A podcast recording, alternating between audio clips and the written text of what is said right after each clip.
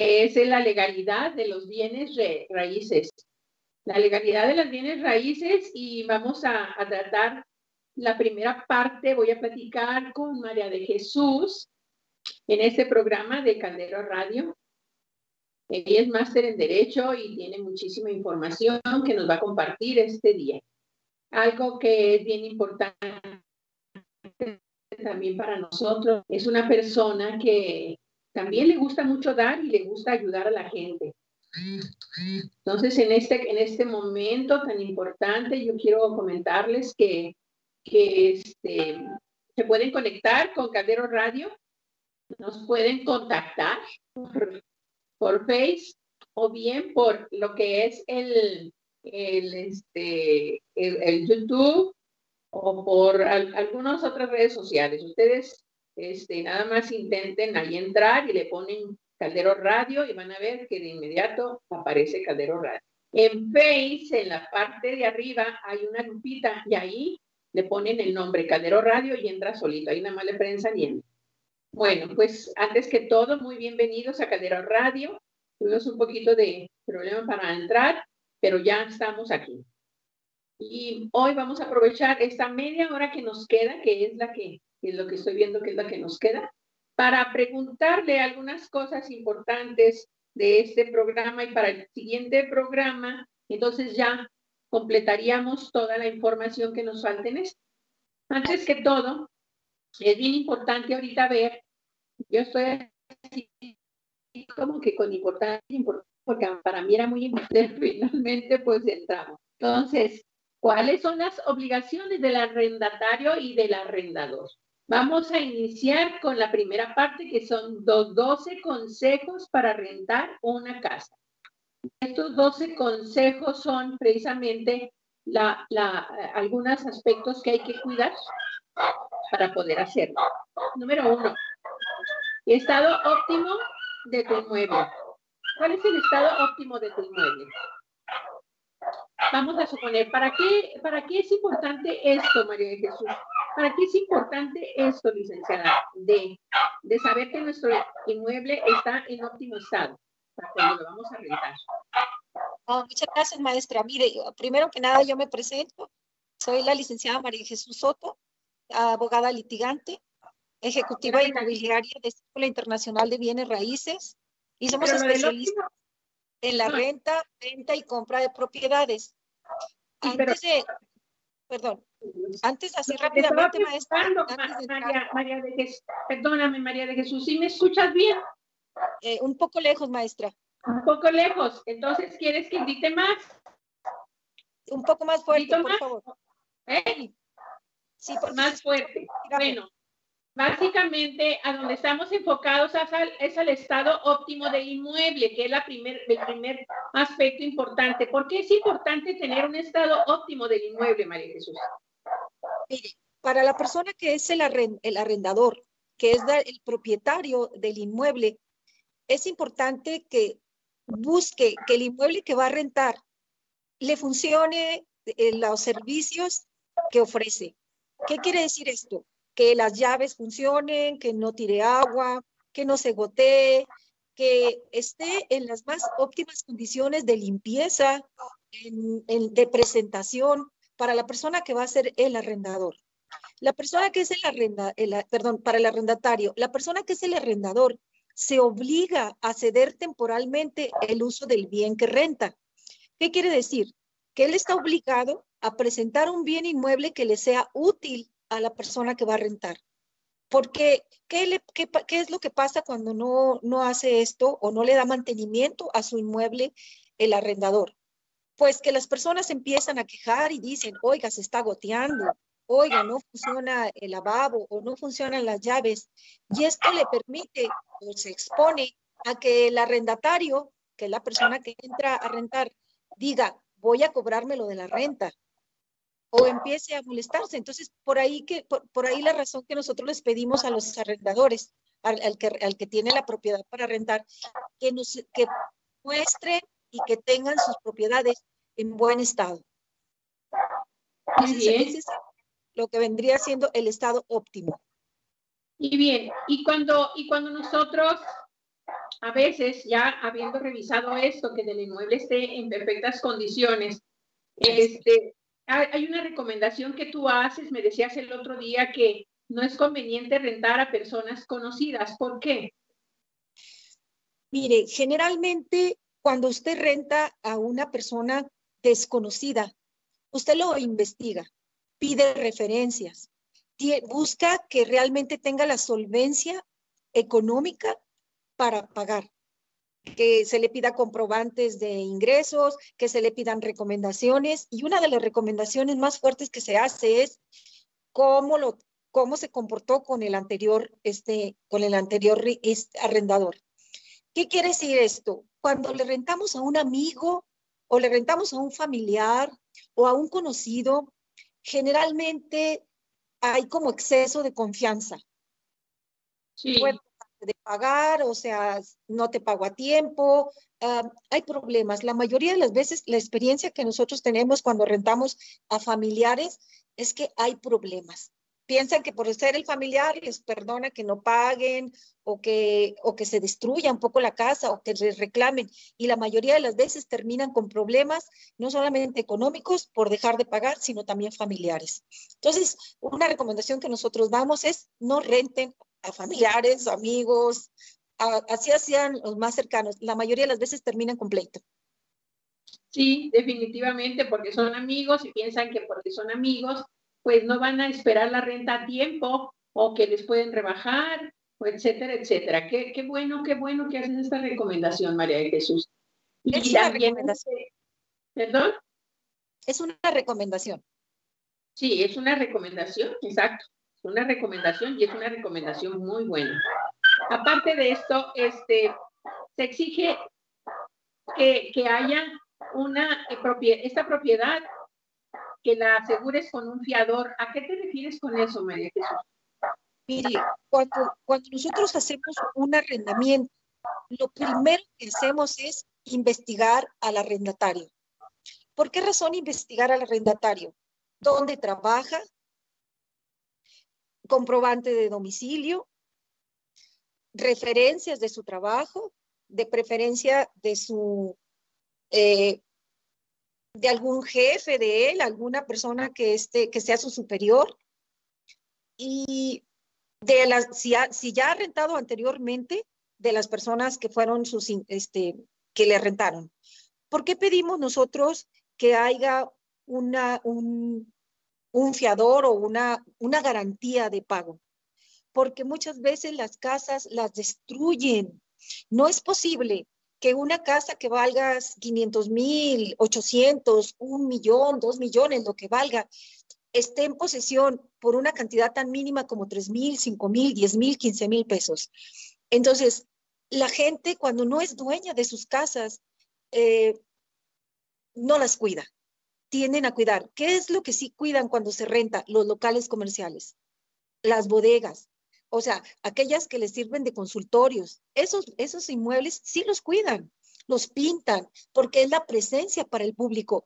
Pero en las casas habitación hay un problema muy fuerte donde la gente no cuida, no limpia, eh, las casas la casa se destruye, el, los baños, o sea, entonces es, es, es necesario que el que va a rentar, que el que es dueño del inmueble, se asegure con un bien que esté en el registro público de la propiedad, que esté libre de gravamen para garantizar que el arrendador pague y pague el, el fiador, perdón, la persona que está este, sirviéndole de fiador, pague los daños. aquí quisiera ser maestra, si usted me permite, una diferencia muy importante para todos los que van a rentar. Piensan que la persona, eh, el término aval, fiador, u obligado solidario es lo mismo y jurídicamente no es lo mismo. Cuando es aval, que nosotros este, se dice, tráigame un aval. El aval solo y únicamente se utiliza cuando son negociaciones mercantiles. ¿Qué quiere decir esto? Cuando hay negocios, lo que es un negocio de préstamo, un negocio este, que no es un arrendamiento. Y usamos eh, yo digo que de manera que no debe ser la, la figura jurídica como el aval. ¿Qué pasa con el aval? Que el aval al término del, arrendamiento, vamos a suponer que el, inquilino no pagó tres meses, cuatro meses, y, usted dice, bueno, yo, yo me voy con el aval. El aval, para que usted se vaya contra el aval, tiene que terminar el, periodo de, de contrato. Tiene que irse a un juicio para que el juez le reconozca el aval, para que él pueda pagar. Es un proceso muy largo. Segundo, la figura del fiador. ¿Qué pasa con la figura del fiador? El, fiador dice, bueno, puede ser, pudiera ser que dice, haga lo mismo que el aval, nada más que aquí el fiador tiene que pedir pagarés, pagarés por cada mes para que le paguen. En, este caso el aval pide también los pagarés y hay que estarlo cobrando y devolviendo el pagaré cada mes. Esa es una negociación mercantil. El fiador tiene la misma situación jurídica del aval.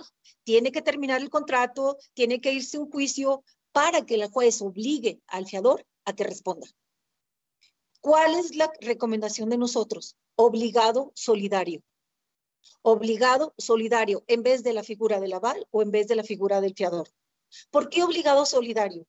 Porque el obligado solidario permite que en el momento, o sea, que se haga eh, la falta de pago, incluyendo los servicios, porque se obliga a todo el clausurado, a todas las cláusulas del contrato, a que responda, a que responda de manera más inmediata y muchas veces sin necesidad de juicio. Entonces, ¿qué es lo que nosotros hacemos? viene? ¿Es obligado solidario? ¿Hace algún, ¿Hace algún documento o viene junto con el contrato? lo firma en el contrato. En vez de que la figura jurídica del contrato diga aval o fiador, fuera, obligado solidario. Porque se obliga solidariamente en el mes, en el tiempo, para poder él pagar. Al mismo que renta la casa. Sí, es el, es el que respalda en un momento dado al, al arrendatario para poder pagar. Si no puede pagar en ese momento, el obligado solidario está obligado a, hacer este, los pagos. Entonces, lo más rápido en un momento dado, en beneficio de la, del arrendatario, el que es dueño del bien, es que la figura sea, cuando el contrato se hace, que sea como obligado solidario. Y eso sería elaborar un buen contrato, o sea, eso podríamos hablar de que eso es elaborar un buen contrato. Y esas son las características que debe de tener. Así es. Una de las características, bueno, desde que inicia usted, perfilar al cliente arrendatario. ¿Qué es perfilar al cliente arrendatario? Que realmente usted investigue que está, tiene solvencia económica. ¿Cómo tiene solvencia económica? Bueno, pues yo les pido comprobantes de ingresos de la esposa, del esposo, si es casa habitación. Este, bueno, si es empresa, pues obviamente tiene que, demostrarlo con acta constitutiva, con este, poderes, todo eso, ¿no? Pero estamos hablando específicamente de casa habitación. En casa habitación, deben demostrar ambos, esposa y esposo, sus ingresos. Estados de cuenta, estados de banco, este, comprobantes de, de su trabajo, etcétera. Uno. Dos, recomendaciones, que hay que pedirlas y hay que llamar y hay que cerciorarse si es cierto. Un Pero las recomendaciones a veces, maestra, a veces las recomendaciones, alguna gente puede decir, sí, sí lo recomiendo, y a la hora de que hay algún problema, pues dicen, no, pues yo nada más dije que sí lo recomendaba, pero, pero yo no firmé nada para recomendarlo. O sea, son convenientes las recomendaciones. ¿Y de qué tipo tendrían que asegurarnos de que esa recomendación es buena? De trabajo. De trabajo, dos. Generalmente yo pido dos, de un jefe superior y de un compañero de trabajo. Entonces, en la empresa, oye, pásame a recursos humanos, fulanito de tal, ¿trabaja ahí? Sí. Oye, te estoy pidiendo porque este, va a rentarme a mí. ¿Cuánto tiene tiempo trabajando? Pues que un año, que dos años, que tres años. Ah, perfecto. O sea, hay permanencia en el trabajo. No, pues que apenas tiene una semana. Dice uno, ah, caray. O sea, tiene uno que tener, mire, maestra, aunque amarremos todo, tenemos siempre el riesgo de. Por eso la importancia de pedir una garantía este, de, de predial que no tenga, que no tenga gravamen. Pero ¿Cómo, Es la, ¿Cómo es la garantía? La garantía nosotros, nosotros lo respaldamos. Tráeme el comprobante de un predial, de una propiedad que esté libre de gravamen a nombre de quien va a ser tu fiador, tu, obligado solidario. No, pues que fíjese que no, que no puedo. Bueno, el obligado solidario, podemos decir, no tienes, ok, el obligado solidario te obligas con este contrato a que tú pagas. En el momento que al obligado solidario también le pedimos comprobante de ingresos, que viva en la región. Cuando viene una gente de fuera y me dice, es que no tengo aval, es que no tengo, ok, un obligado solidario, pero el obligado solidario debe vivir aquí, en el lugar donde se renta. Es que te lo doy allá de Yucatán. No, no entra. O sea, lo perfilamos, se perfila a, la persona que entra. Este, otra de las cosas, maestra, que se hace es cuando le dice usted, ¿de dónde, por qué te estás cambiando? No, es que mi inquilina anterior, perdón, mi, mi, mi rentera anterior, me dice que ya se va a cambiar y que su hija ya viene y siempre nos dicen lo mismo. Dame los datos de tu inquilina, de tu arrendadora. Dame el teléfono. Señora, usted este, le rentaba a fulanito de tal. Soy, obviamente se presenta uno. No, pues que sí. ¿Usted me lo recomienda? No. Así me dicen. ¿Por qué razón? Porque es muy mala paga. ¿Qué mantenimiento? O sea, inmediatamente si ellos tienen la confianza de darle el nombre del arrendador, es buena señal. No, pues es que no tengo el número, no me acuerdo. Malo, va para atrás. No Pero todavía se lo dan. Y usted habla y, y, le dice a la persona que no lo recomienda. Pues también esa es una, esa es una acción muy, muy, muy buena que hay que hacer cuando se va a rentar incluso maestra, si le llega a decir, sí, sí, está bien, sí me paga, no hay problema. La segunda pregunta es, oiga, ¿cómo cuidó su inmueble? No, era bien sucio, tenía todo lleno de botellas, de cerveza. O sea, eh, son tips o, foquitos rojos que dice usted, uh, no. No, no debo de rentar. Inclusive, lo que yo siempre les digo, no se dejen llevar por la apariencia de, que tienen solvencia económica o de que van muy bien vestidos. No se dejen engañar. O sea, hay que investigar, de verdad, porque es una propiedad que tiene mucho valor y que se lo va a dejar por un mínimo precio. Es importante investigar. Fíjese que yo me acuerdo que en una ocasión yo renté una casa y este hice un inventario de entrega. Ese es, una, ese es un punto que hay que hacerlo, muy importante. ¿Cómo sería eso, maestro? En, como anexo, yo le pongo anexo a inventario que se queda en la casa. Uno, se te quedan rejas en buen estado. Dos, vidrios completamente, chécalos, vidrios que no están quebrados. Tres, funcionando completamente las ventanas, carretillas, jaladeras, punto. Cuatro, tienes este, ve, los baños, voy y ábrele, ves que tiene fuga, ves que tiene fuga, no, la cocina, o sea, lo que tenga, eh, lo, que, lo que tenga en un momento dado que diga, tiene cancel de baño, tiene closet en buen estado, y es importante de que antes de que renten, tomen video, tomen video de cómo están entregando la casa, si está recién rentada, o sea, fotografías o video, lo que quieran tomar y lo resguardan. Y se puede, fíjese bien, se puede anexar al contrato. ¿Cómo se resguarda? ¿Cómo las fotografías.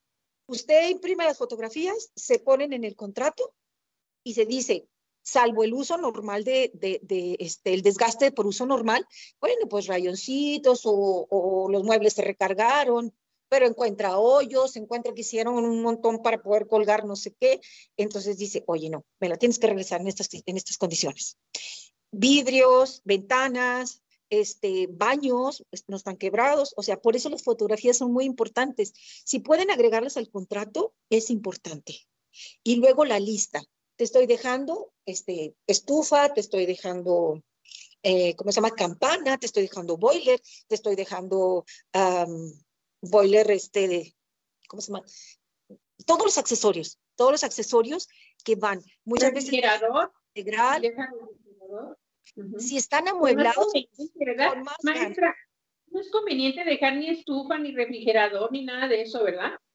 Es que hay rentamos casas amuebladas o semiamuebladas. Cuando dejan casas amuebladas o semiamuebladas, se deja una cantidad en garantía en pagaré. Mira, esto vale tanto, esto vale tanto, desde toallas, lo que dejen. ¿Sí? Se hace el inventario, se hace una suma y me firmas este contrato. Si vale 12 mil todo, me firmas por 12 mil y al término te lo regreso. ¿Por qué? Porque te voy a regresar el inventario. Oye, que me faltó toallas, que me faltó tun, tun, tun, menos 300, menos 500, menos, ¿sabe cómo? O sea, es, es, importante porque hay gente que también se dedica a rentar casas o, o departamentos amueblados o semiamueblados. Entonces allí entra muchísimo el inventario. Fíjese, porque déjeme decirle que yo he tenido dos, dos, dos este, posiciones, por así decirlo, en esto. Una, cuando renté mi casa y me la dejaron incapaz. Hasta, hasta los pisos levantados, este, bueno, el, el, papel tapiz quitado, pero luego le ponían tape y lo dejaban así como muy bien. Lo dejaron, la casa así como que estaba muy bien. Quiere decir que yo no revisé bien, pero yo me confié. Era la primera vez que rentaba una casa. Y ahora que, y ahora que entregué mi casa, la que, ya que yo tenía rentada para la asociación civil, también me di cuenta que existen muchos problemas, pero yo la entregué, bueno, hasta con cosas de más. El, el señor del dueño me dijo, qué bárbara, gracias. Le dejé las almohadas, le dejé las persianas, le dejé un, arriba un, un este, tinaco, bueno, le dejé varias cosas. Dice, miren nada más, que bueno fuera que todos fueran así como usted. Pero bueno, es que no toda, yo, yo quería mucho esa casa y a mí me había servido mucho para la asociación.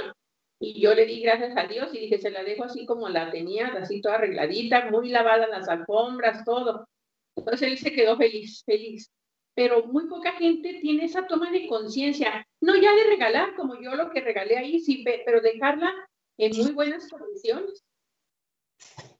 Sí, y maestra, son pocas gentes, la verdad. Son pocas gentes las que hacen eso, maestra, de dejar un algo extra. Este, la mayoría se lleva. Cuando dice que firmen en su presencia, cuando usted hace esa recomendación, ¿a qué se refiere? Eh, maestra, le escucho muy lejos. ¿A qué se refiere cuando dice que firmen en su presencia? Ah, es importante que las personas que renten, usted las conozca de frente, físicamente, que les diga, oiga, ¿quién es el que va a rentar? Yo, a ver, préstame su identificación, que la persona que rente se vea. Oiga, fíjese que pues mándeme para el fiador y yo se la mando rentada porque no la encuentro, la espero. Pero es que me urge la casa, me urge que me rente, que me, que me firme. Porque puede ser que al momento de que haya un problema, ni es la firma, ni es la persona, entonces se desprotege mucho. Deben de firmar enfrente de usted, comprobando que son ellos. Y otra cosa, este, tanto el fiador, generalmente cuando es matrimonio yo pongo a los dos. ¿Rentas ¿A los dos? Sí, no pongo nomás a uno, fulanito y el esposo también, los dos rentan porque van por igual. Ah. Es que no, mi esposo rentó, yo no renté, o sea, los dos rentan. En veces eh, nos hemos encontrado que se separaron, que el señor se va de la casa y la señora dice, no, pues yo no te renté. No, no, no, no, tanto y tanto, los dos rentan. Es, es recomendable que los dos se pongan, si van como pareja. Excelente recomendación. El, el, aplicado solidario debe estar enfrente de usted. ¿Usted es fulanito de tal? Sí, ya sabe, está consciente de que usted va a responder en lugar de ellos en caso de que no puedan pagar la renta por alguna circunstancia, el agua, la luz, el predial, el, el cable, todo. No, pues que sí, con, sacándole copia de su IFE. Pero, también pero también eso es importante, ¿no, maestra? Sí. que, sea, que, que sea solidario, pero que ir a investigarlo también a él o no. A él yo, nosotros le pedimos también ingresos. A ver usted dónde, dónde, de dónde va a sacar para responderle. Sobre todo si las rentas son ya altas, 10 mil, 15 mil, 20 mil, o sea, en propiedades hasta 25, 30 mil pesos. Ahí, pues buscamos ahora sí amarrar por todos lados. Cuando ya las propiedades son de, gran cantidad, o sea, mm, o de cualquier cantidad, no solamente el obligado solidario debe firmar pagarés por mes. Pagaré por mes. Tu comprobante, que eres tú. Entrega la renta, te entrego tu pagaré. Me entrega la renta, te pago tu pagaré. Bueno, maestra, nos quedan dos minutos para terminar. Dos minutos. Rápido, maestra, quiero decirles algo en estos dos minutos. ¿Cómo pueden hacer ustedes para que su rentero, perdón, para que su arrendatario ande detrás del arrendador y no al revés? Que el que renta ande detrás del que rentó.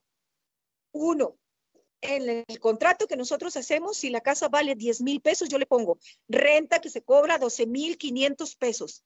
Pero si usted pagara en los primeros cinco días o cuatro días o los que les den la renta por pronto pago, se lo dejo en 10. Vamos a suponer que esté en 10, que esté en 10 la renta, yo le subo 2.500.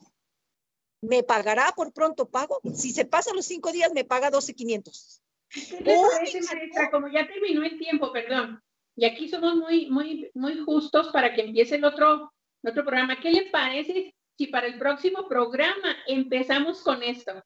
Porque sí, creo que es muy importante para que quede más claro. Bueno, pues antes que todo, maestra, muchas gracias por su, por su, este, pues por su participación, porque realmente usted conoce bastante y se ve que ha andado bastante en esto de las, de, de, andar viendo todas las, las, situaciones para rentar y, y tiene que tener realmente una inteligencia más allá que la que tienen los, los que rentan, porque saben muy bien abusar.